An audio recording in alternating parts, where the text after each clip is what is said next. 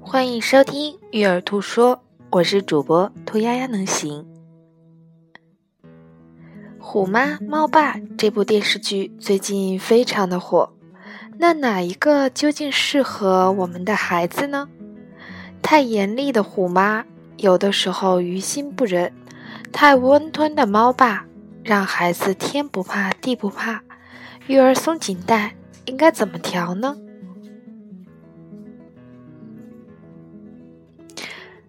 虎妈最后一根稻草，人之父母河东狮吼，多是被小孩逼得走投无路的无奈行为，不知道怎么办，不知道谁能管，只能我上。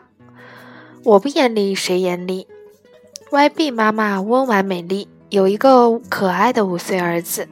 在米莱未来家长课堂上，我们谈及到虎妈猫爸的话题，他无奈地说：“有孩子之前。”也没想过自己会成为虎妈，可是家里没人对孩子有规则，比如刷牙，一到晚上我就吼，不吼怎么办？爸爸平时工作忙，管不上，牙齿蛀牙，还是我得带着去看，谁让我是孩子的最终责任人呢？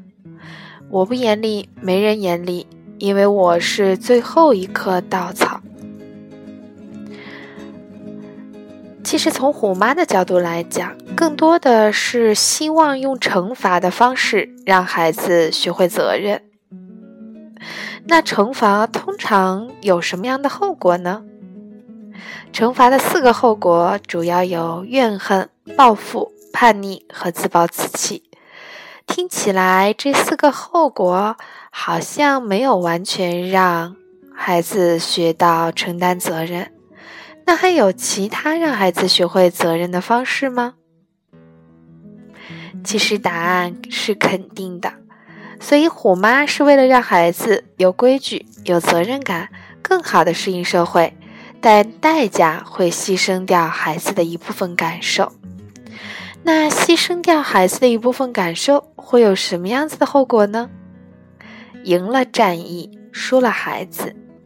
因为哪怕牺牲孩子的一部分感受，时间久了受损伤的还有亲子关系。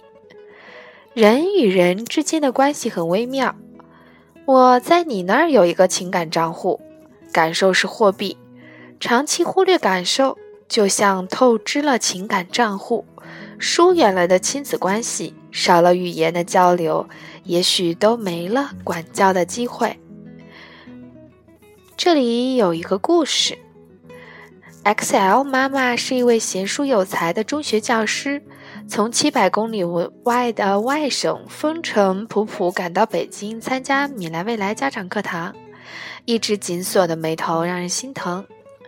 女儿十六岁了，已经整整一年没有跟我说过一句话，回家就关上门。做老师这么多年，见不得谁走弯路。对他严格要求，不是为他好吗？